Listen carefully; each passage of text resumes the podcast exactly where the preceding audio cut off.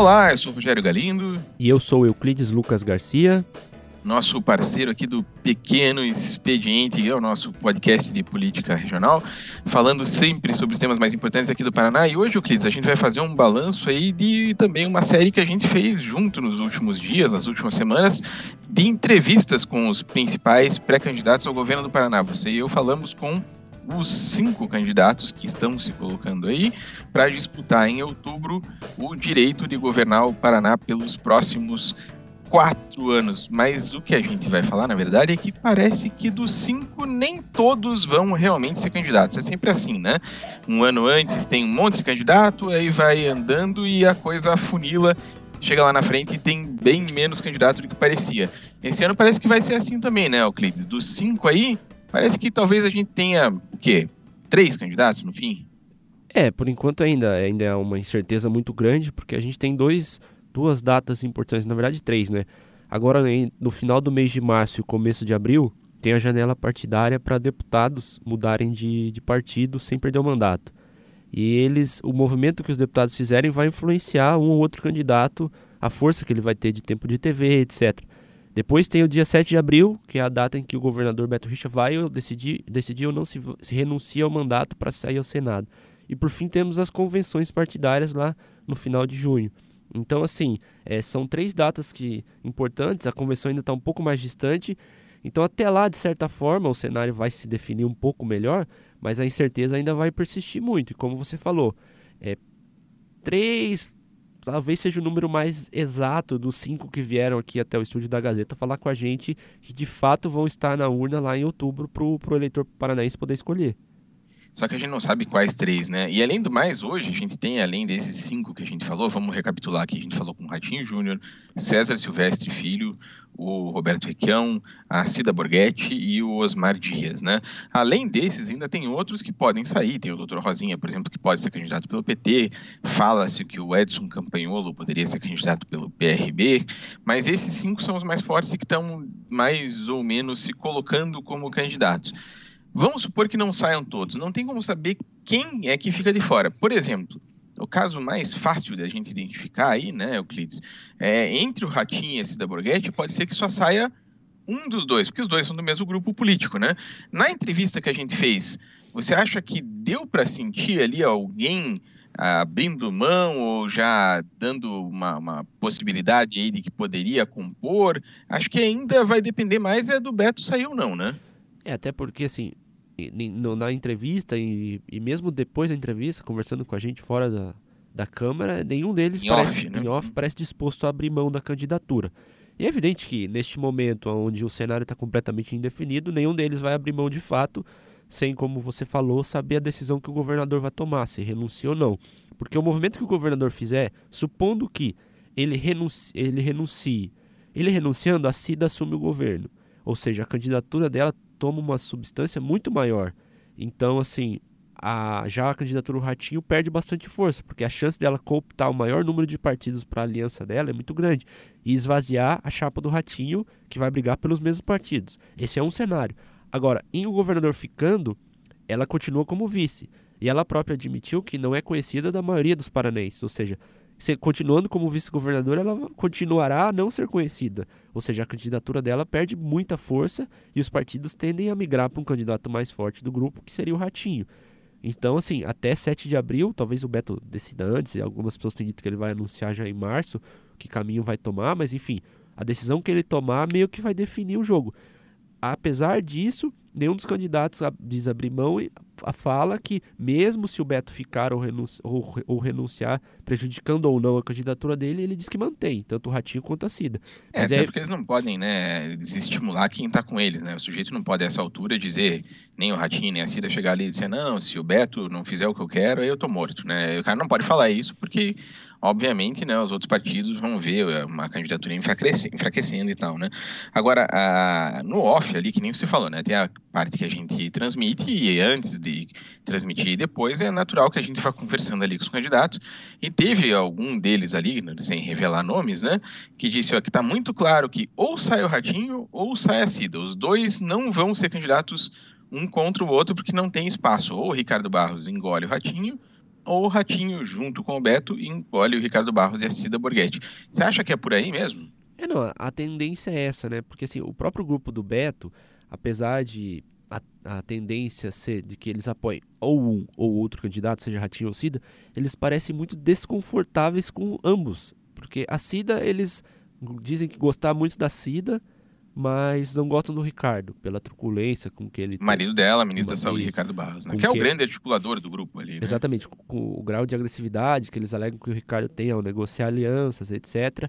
E também o, o receio com que, como será um governo Cida Borghetti e Ricardo Barros, quem eles manterão, se eles manterão principalmente cargos comissionados, que a maioria dos deputados é, nomeia no interior, etc., emendas, e do lado do Ratinho, eles acham que o Ratinho é um, é um político que sempre jogou no próprio time, assim, nunca foi do time Beto Richa. Ele sempre teve o time Ratinho, no qual ele era o comandante. Ou seja, eles não demonstram estar muito confortáveis com nenhuma das duas candidaturas.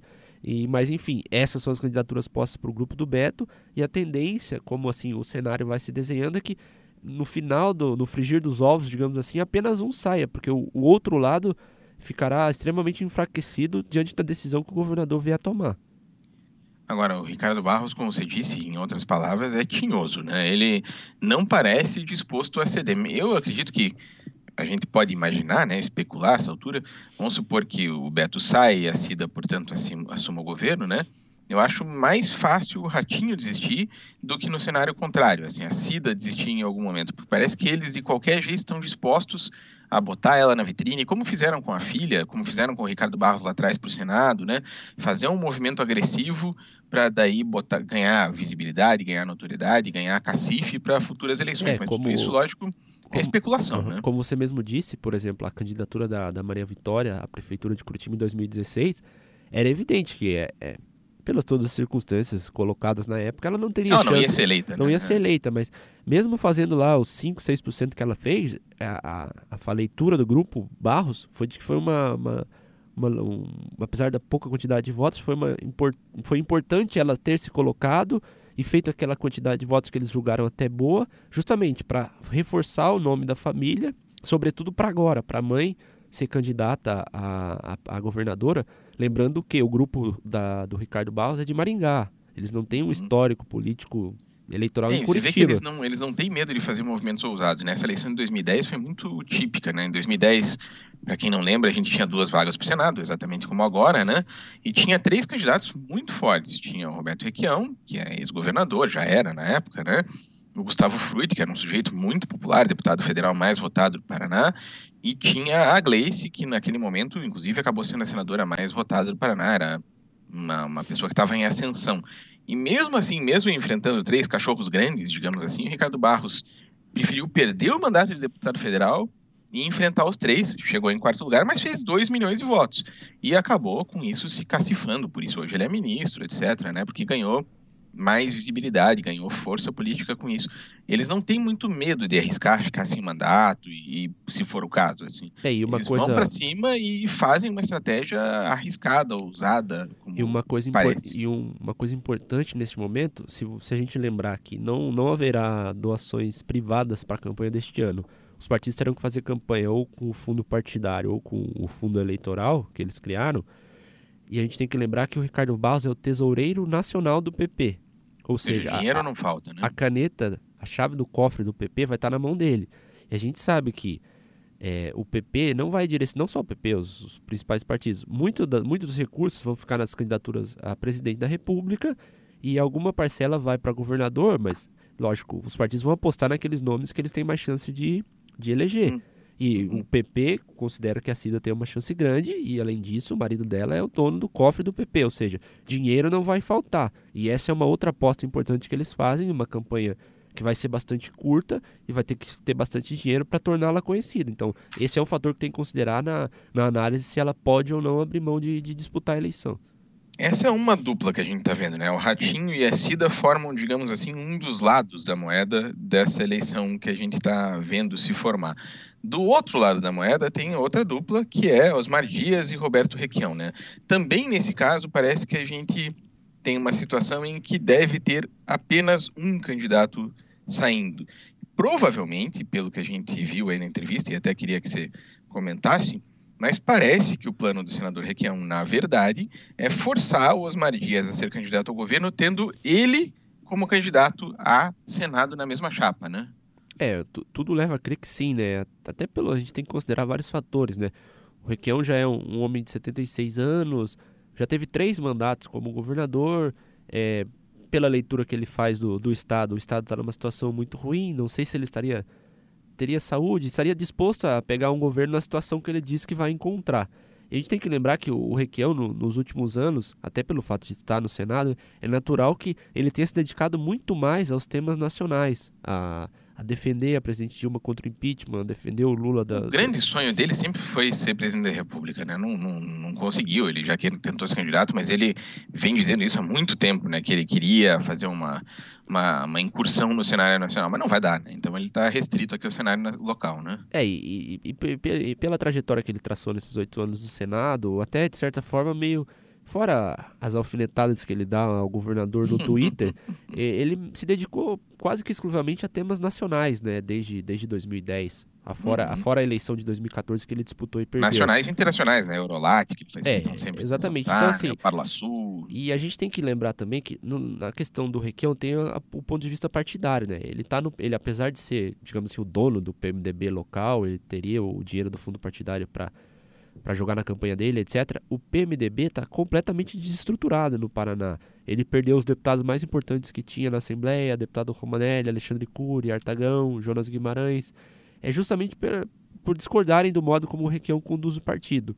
E hoje, se o Requião for candidato ao governador, com quem ele vai se aliar para ter uma campanha que de fato se viabilize? Inevitavelmente vai sobrar o PT para ele, que se, se o Requião sair uhum. deve ir junto PCdoB, alguns outros partidos de esquerda, mas assim, perto das outras alianças e da força da máquina que vai estar do outro lado, o Requião vai ter uma campanha muito ingrata, assim como ele teve em 2014. Ele reconhece que perdeu para a força da máquina. Agora, e... por outro lado, se ele for ele junto com o Osmar, a coisa já começa a ganhar corpo, né? É, porque o, o Osmar ele vem, ele vem, apesar de assim tá meio que isolado neste momento. Ele está no PDT e não fechou formalmente nenhuma aliança. Ele vem construindo aí um plano de governo. E é um sujeito mais de centro, consegue talvez juntar ali alguns partidos que o Requião não teria como juntar. O PSB, por exemplo, né?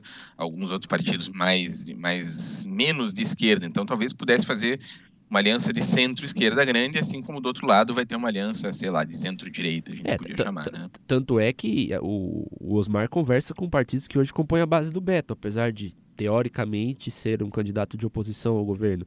Principalmente, a gente tem que lembrar, é o PSB, que é o partido que a todo momento o convida para se filiar ao partido e ser o candidato ao governo pelo PSB. Ou seja, o Osmar parece, sim, tudo, tudo leva aqui que vai ser esse candidato fora do grupo do Beto Richa, apesar de estar negociando com partidos do grupo do Beto Richa, né, justamente para poder uhum. fortalecer a campanha dele. E todo o cenário que se desenha mostra que o Osmar, dessa dupla com o Requião aí, é o candidato que deve de fato se viabilizar, até porque, se a gente lembrar, ele se lançou candidato lá por setembro, outubro de 2016, logo depois das eleições municipais, ou seja, ele já está candidato ao governo há dois anos. Isso é mais uma análise que a gente pode, tem que fazer aí para demonstrar que esse movimento do Requião em se lançar candidato, dizer que colocou o nome à disposição do PMDB, é muito mais para tentar, não só ele, Requião, passar a ter um papel no, nesse jogo de, de, cartas aí, que ele, ele não vinha tendo, mas também para tentar pressionar o Osmar para dizer, ó, vou com o Requião, sou candidato e o Requião é meu é meu nome para o Senado. É, Agora, é... o próprio Requião falou na entrevista, e ele sabe muito bem do que está falando, né? Um sujeito que tem experiência, né? De sobra. Ele disse: a partir de um certo momento a candidatura é irreversível. Ou seja, se o Osmar ficar fazendo muita cena e não aceitar e não fizer o jogo dele, ele pode muito bem ser candidato ao governo, não perde muita coisa com isso também, né? Então, na verdade, é uma pressão, mas uma pressão que pode levar, sim, a uma mudança no cenário. Como você disse, parece mais provável fazendo né, uma breve recapitulação, que a gente vai ter de um lado lá ou a Cida ou o Ratinho, e aqui desse lado parece que o mais provável é o Osmar sair junto com o Requião. Mas nada disso está garantido. Inclusive, nada impede, embora parece que a porta esteja se fechando para isso, que o Osmar ficasse ainda com o grupo do Beto Richa, ele também, né? Ainda existe um pouco essa possibilidade, cada vez mais improvável, mas poderia acontecer. É, até porque se a gente lembrar o que o Osmar falou na, na entrevista, é, apesar de lembrar que estava completando 17 anos filiados ao PDT, lembrar que ele não é um cara que vive trocando de partido, etc. Ele destacou muito isso, a ligação dele com o PDT, que ele para ser candidato, ele entende que é preciso presidir o partido no estado para ser candidato ao governador, que é a situação dele hoje no PDT, mas não seria em um eventual partido que ele viesse a se filiar. No entanto, logo em seguida ele lembrou que o PDT nacional, como a gente já falou aqui, que a eleição não vai ter dinheiro privado, ou seja, quem vai ter que se financiar são os próprios partidos, além de doações que o próprio candidato ou amigos fizerem para ele. Mas basicamente será dinheiro de fundo partidário eleitoral. E ele reforçou que o PDT nacional tem mandado ao PDT do Paraná 180 mil reais por ano, dá cerca de 15, 20 mil reais por mês. Óbvio que durante uhum. a campanha isso deve aumentar um pouco, mas é completamente inviável você disputar uma máquina contra Sim, a força... dá para fazer eleição de matinhos e olha lá, né? É, assim, a força financeira que a gente sabe que a família Massa tem para turbinar a candidatura do Ratinho. E a força da máquina que eventualmente pode estar na mão da, da CIDA, que também vai ter o apoio financeiro do PP Nacional. Ou seja, como é que o Osmar vai, vai lutar contra essas duas grandes forças financeiras, tendo 20 mil reais na mão para fazer campanha por mês? É, é inviável completamente. É quixotesco, né? Mas por falar em quixotesco, a gente entrevistou aí um quinto candidato, né? Que é o César Silvestre Filho, que essa sim parece uma candidatura absolutamente é, inviável nesse momento, a não ser que aconteça alguma coisa em política, quase tudo pode acontecer. O Donald Trump se elegeu presidente dos Estados Unidos, né? Então, por que é, uma, uma coisa não poderia acontecer alguma coisa também que parece improvável nesse momento? Mas o César Silvestre, hoje, prefeito de Guarapuava, é um prefeito de uma cidade que é grande no interior, mas que não tem nem de longe o cacife que tem esses outros nomes que a gente está falando. Ele vai ter que renunciar à prefeitura em abril, sem saber nem sequer ainda essa altura se o partido vai dar legenda para disputar a eleição. Então parece uma situação meio complicada, mas ele insiste que vai ser candidato. Você acha que vai mesmo ou isso aí talvez seja o PPS tentando garantir uma vice? O que, que qual leitura que você faz nesse momento? É, assim, a gente tem que considerar, por um lado, ele é um candidato jovem, ele é, tem 37 anos, Apesar, um moço inteligente, é, preparado. É, apesar de, de, vir de uma família historicamente ligada à política, o avô foi prefeito de Guarapuava, a mãe é deputada estadual, o pai foi deputado federal, deputado estadual, secretário de Estado. Ele, ele se apresenta como novo, ele disse, não, não novo no nome ou na idade, novo nas ideias. Ele disse que a gestão dele é muito bem avaliada e etc. Mas justamente nesse ponto, a partir do momento que ele diz, a minha gestão é bem avaliada, mas a população da própria Guarapuava vai concordar e ele abrir mão de mais de dois anos de mandato para ir numa candidatura que se mostra fadada ao fracasso desde o início para governo do Estado, é, é uma análise que tem que se ponderar, até porque o PPS, se você lembrar, desde a eleição de, prefeito lá de 2005, a primeira, quando o Beto assumiu a prefeitura de Curitiba pela primeira vez, o PPS caminha junto com o Beto, digamos assim, é um braço do Beto Richa. Não, não é um partido que historicamente tem uma, uma trajetória sozinha e importante na política do Paraná nos últimos anos ele vem a reboque da, do grupo que vem junto com o Beto. Ou seja, a tendência é que ele acabe é, se juntando aos outros partidos que estão circundando o grupo político do governador hoje. Por isso, sim, a, a primeira análise é que ele pode levar a candidatura dele até certa altura e depois abrir mão para compor em algum, algum cargo na chapa, talvez um Senado, uma vice, alguma coisa desse gênero. Uhum. É, na verdade, a gente vê aí ele e o Edson Campanholo parece que estão mais ou menos na mesma situação. Edson Campanholo, que é presidente da Federação das Indústrias, né? Os dois parece que têm uma intenção de jogar seus nomes para a eleição, mas não necessariamente para a cabeça de chapa, se lançam como candidatos ao governo para mais à frente, como você disse, tentar uma composição, ganha, ganha alguma uma alavanca ali, né, para poder entrar no jogo. É, mas me parece que nenhum dos dois, nesse momento, tem cacife para enfrentar de igual para igual esses candidatos maiores, com mais força, com mais dinheiro, com mais nome, né? Eles estão numa situação mais delicada para fazer esse enfrentamento. No, no geral, Euclides, eu, eu acho que, como a gente estava falando, né, a, a gente deve ter uma redução aí desse, desse quadro aí até junho, chegando aí com dois ou três candidatos mais fortes, como a gente disse, não dá para saber quais são ainda, mas acho que essas entrevistas ajudaram a gente a dar uma, uma boa entendida aí do que está acontecendo, do qual o jogo de cada um, né? É, assim, é, na, na, melhor das hipóteses, assim, não na melhor, mas assim, se a gente analisar por um lado, é, tendemos a ter. Do... O que a gente pode acontecer é igual a eleição de. Foi em 2010, por exemplo, que a gente tinha uhum. Beto Richa e Osmar Dias, que eram os nomes mais fortes, e o Paulo Salamuni, que foi meio para fazer figuração, fez lá, não me lembro quanto, mas fez uma quantidade ínfima de 1%, votos. Nem e a eleição talvez, né? E a eleição foi definida no primeiro turno. E mesmo uhum. na eleição de 2014, onde o governador disputou com a Glaze e com o Requião, mais uma vez ele ganhou no primeiro turno. Ou seja, hum. por, porque a, a Glaze, que se esperava que fizesse uma, uma, uma, uma, uma votação muito maior, o próprio Requião admitiu isso, que esperava dela uma votação maior para ele ir para o segundo turno com, com o Beto, a Glaze não fez. E é o, o cenário se desenha mais ou menos assim, porque assim, uhum. a Cida, apesar de, de, muita gente apostar que ela, como governadora, pode, pode decolar, etc., o que as pesquisas mostram hoje é que a votação dela, em tese, não decolaria uhum. muito. Então parece aparentemente que seria uma eleição para primeiro turno com o cenário construído a partir das leituras que a gente faz e também da última pesquisa, que foi feita lá em dezembro. Os números, lógico, uhum. não, não são atuais. Mas parece uma eleição para primeiro turno e com poucos candidatos, não tantos quanto o cenário desenha hoje, porque as composições estão se, se fechando ainda, negociando.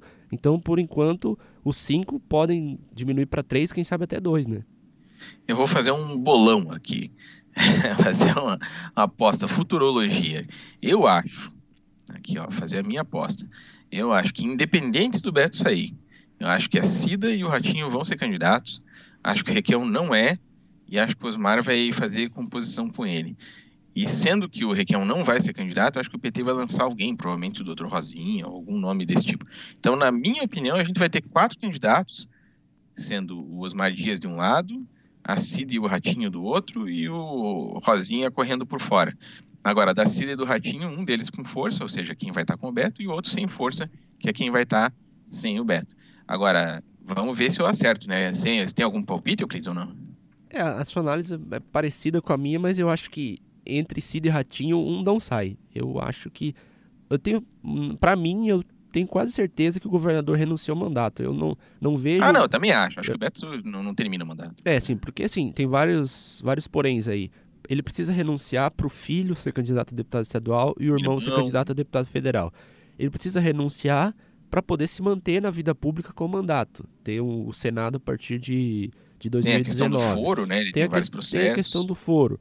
Tem a questão da trajetória política. Ele vai ficar sem mandato e daí? Até quando? Vai voltar lá na frente com alguma força, chance de se, se eleger novamente? Então são. Inclusive, ele tem o sonho de eleger a mulher prefeita de Curitiba. Ele precisa também ter força política para isso. Né? É, então, é, então ele precisa continuar a trajetória não só dele, como expandir a família também né, nesse jogo. Então, assim, eu para mim tenho que ele vai renunciar. Em ele renunciando, a candidatura da Cida ganha muita força. Ela passa a negociar ou, as coligações com uma força não só da máquina, mas principalmente do marido, como é que a gente sabe que ele é um, articula é um, é um, é um articulador excelente, todo mundo fala isso dele.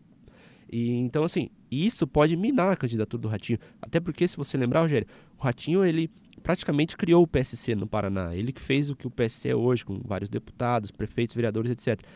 E, me, e migrou para o PSD.